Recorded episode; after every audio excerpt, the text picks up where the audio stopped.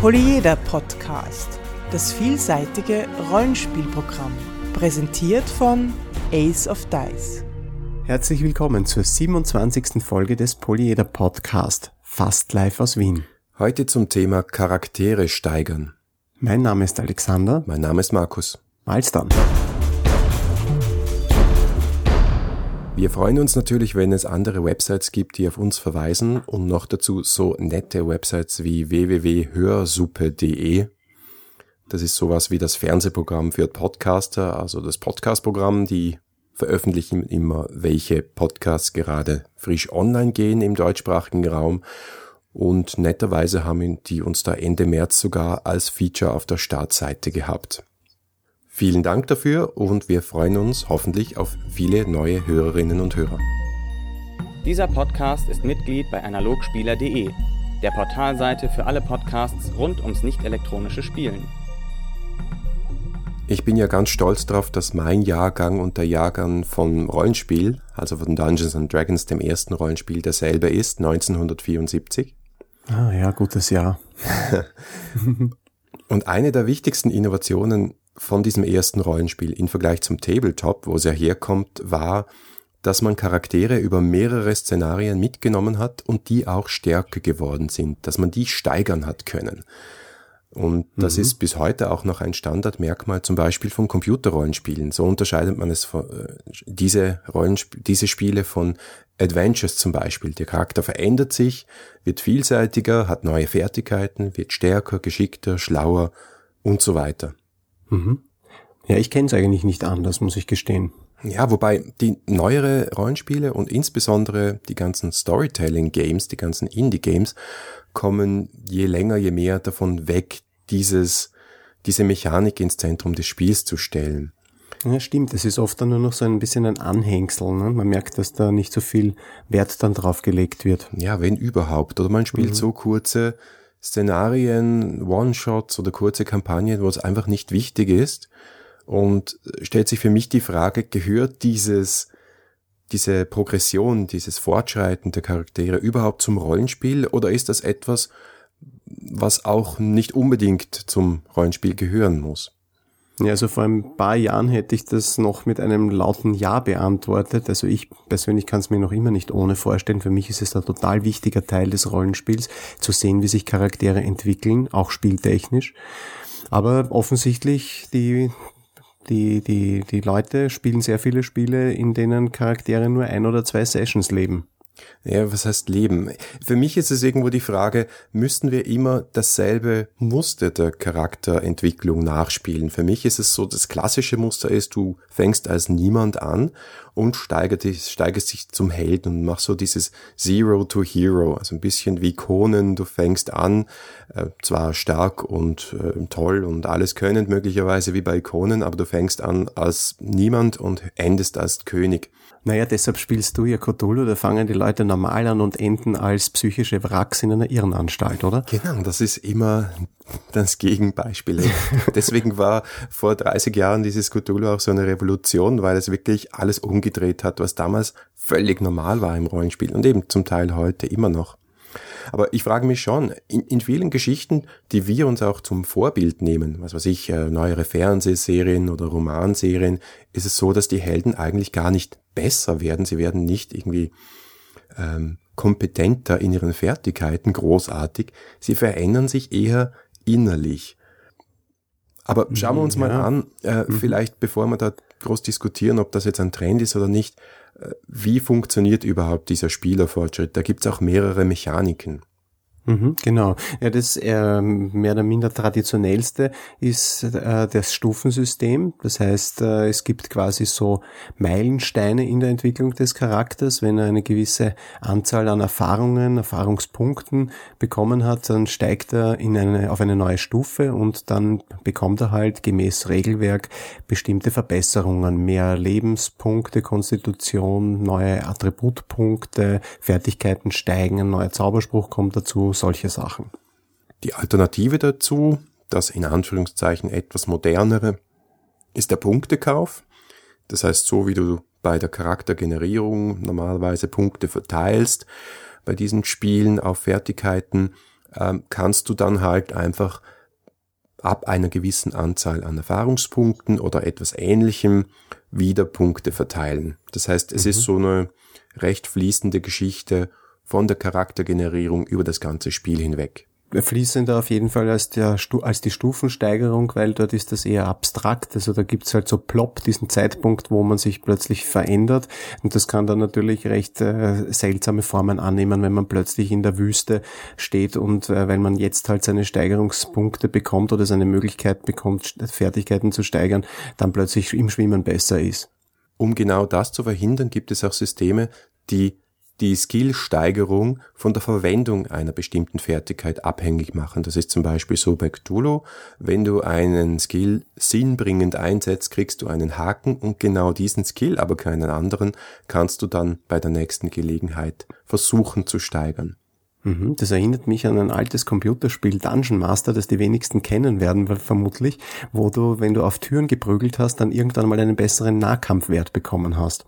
Ist ja bei Skyrim auch so, deswegen gehst du da fleißig Holz hacken und solche Dinge, weil du nur durch die Verwendung eines relevanten Skills äh, den auch steigern kannst, beziehungsweise äh, geht das dann auch automatisch.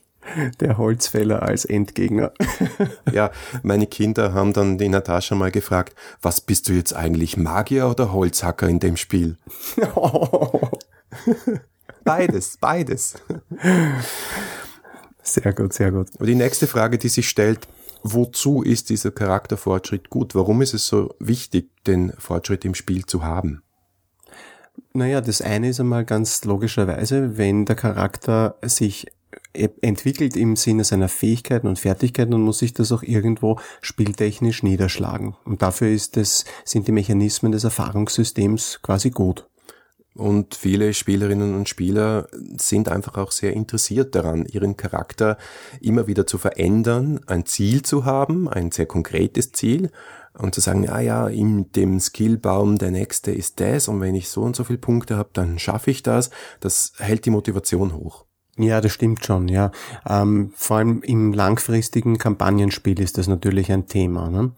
Ja, Genau. Und wenn ich mir denke, so ein, ein, ein Stufensystem, das aber ein bisschen anders funktioniert, äh, war bei Warhammer Fantasy, wo du so Berufe hast, die mit ähm, Skills zusammenhängen und dann hast du gewusst, wenn ich diesen Beruf abschließe, dann kann ich den Folgeberuf XY lernen. Dazu muss ich aber äh, einen Lehrer finden, der mir diesen äh, Skill beibringt.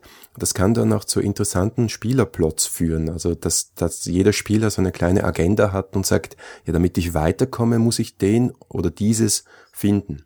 Mhm. Das finde ich grundsätzlich nicht schlecht, wenn es sowas gibt und das auch in der Welt gut verankert ist. Das habe ich immer an DSA bzw. Aventurien gemocht. Wenn man da einen bestimmten Zauberspruch lernen wollte, konnte man dann zu einer bestimmten Akademie gehen. Ich selber habe das beim Portal auch abgebildet. Durch das Sammeln von Traktaten und Lehrmeistern äh, kann man da einiges gewinnen. Aber das, was du gesagt hast mit den Skillbäumen, da bin ich kein großer Fan davon. Ja, warum?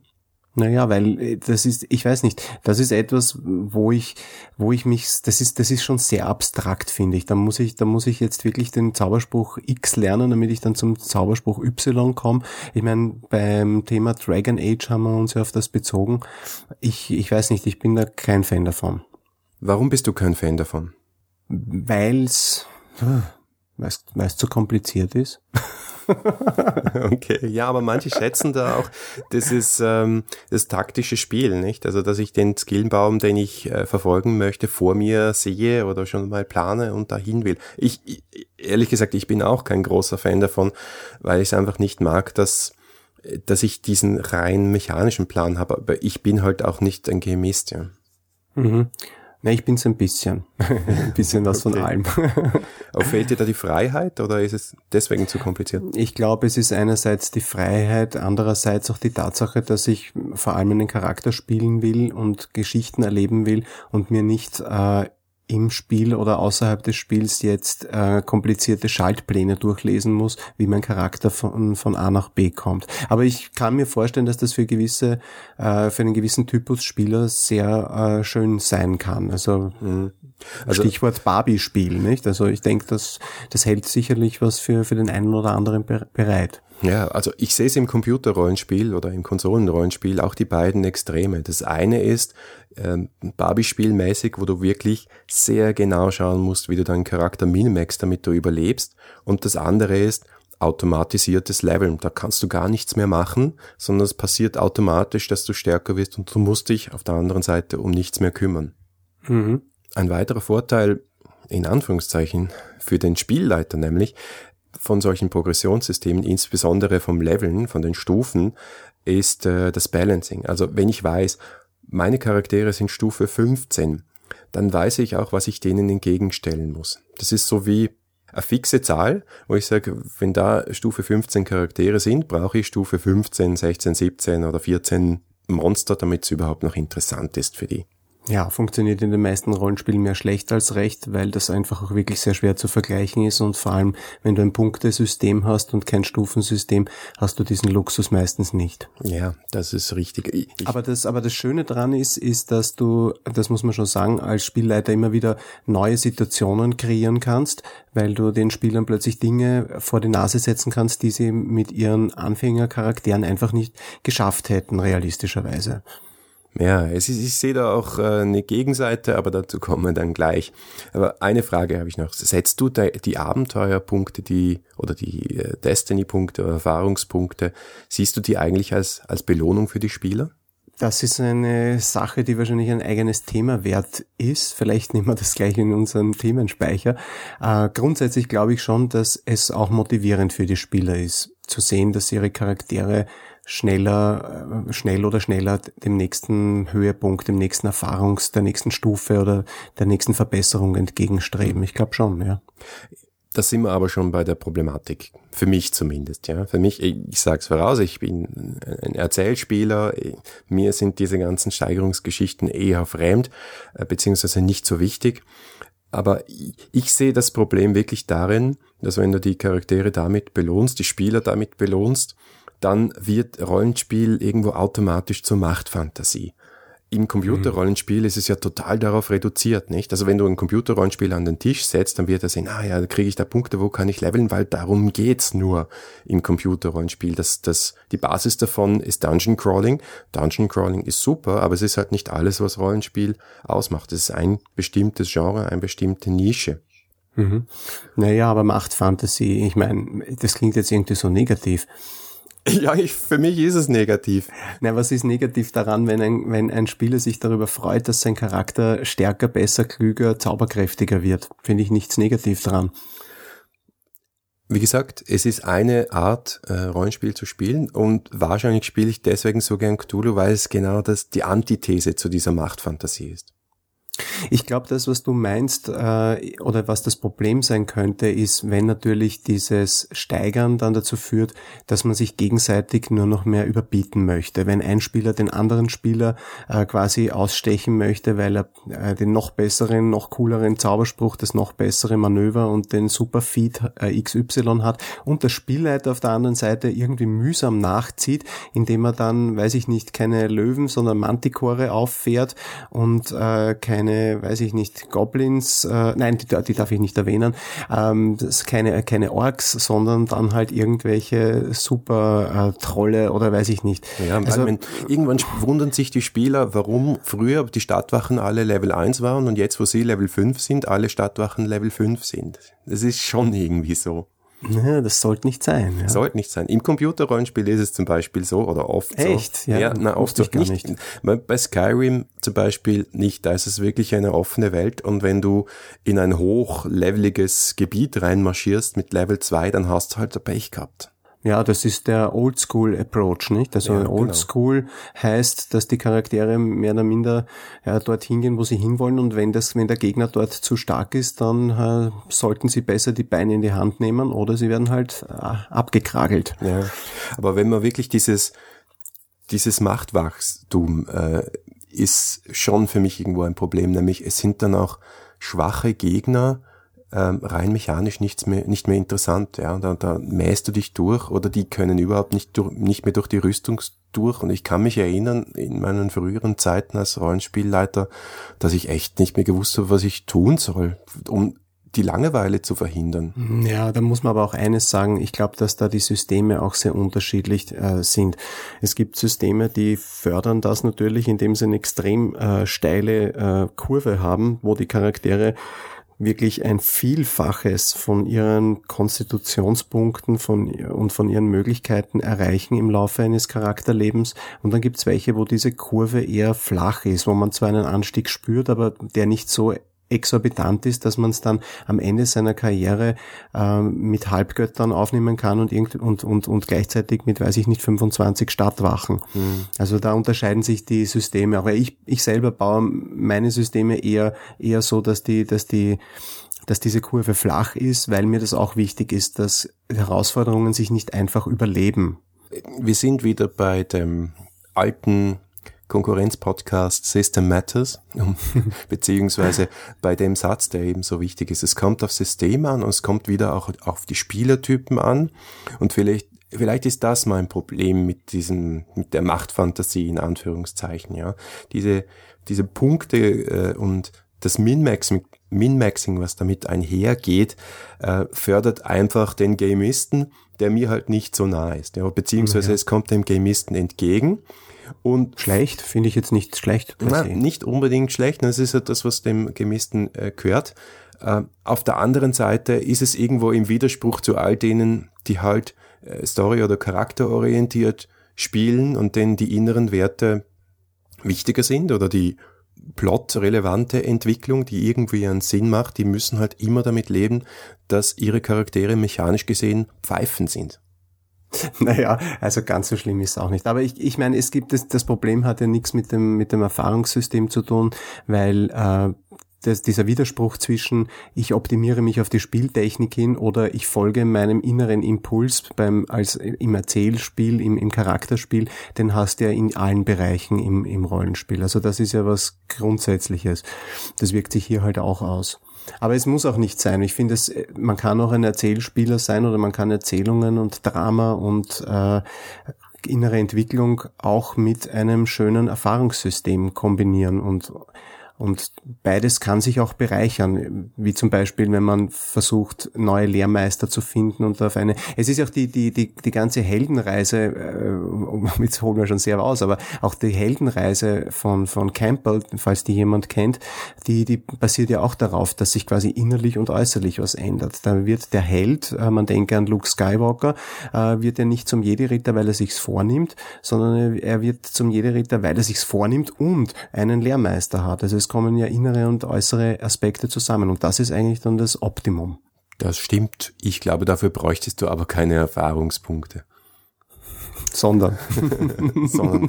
Na, ich habe das ideale System da noch nicht gefunden. Also wenn man vielleicht absieht von Cthulhu, wo es aber nicht, wie gesagt, nicht um das Besserwerden geht, sondern man am Schluss eigentlich sowieso immer verliert in der Long Run und vielleicht mal kurzfristigen Erfolg hat, dass sich dafür umso diebischer darüber freut.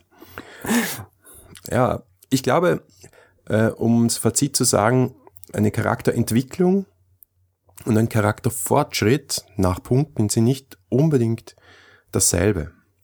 Aber ich finde es interessant, diese Diskussion mal zu führen. Ich glaube, es muss nicht so sehr im Weg stehen, wie ich das jetzt vielleicht dargestellt habe. Aber möglicherweise gibt es da noch viel zu tun für Rollenspieldesigner. Ich glaube, dass die, der Charakter, die Charakterentwicklung äh, im Sinne von, äh, dass man das unterstützt, dass Charaktere sich neue Motivationen vornehmen und sich äh, auch von der Persönlichkeit her verändern. Das finde ich einen sehr spannenden Aspekt, aber das ist auch sehr schwer, glaube ich, abzubilden als Spiel. Aber ich freue mich jedenfalls, dass wir mal endlich ein Thema gefunden haben, wo wir nicht so einer Meinung sind. Das ja. tut echt gut. Ja, herrlich, herrlich. Aber wir werden sicher mal demnächst eine Folge machen über Fate Core. Und da wird das ein großer Punkt sein, glaube ich. Freue mich schon drauf. Ja, ich auch.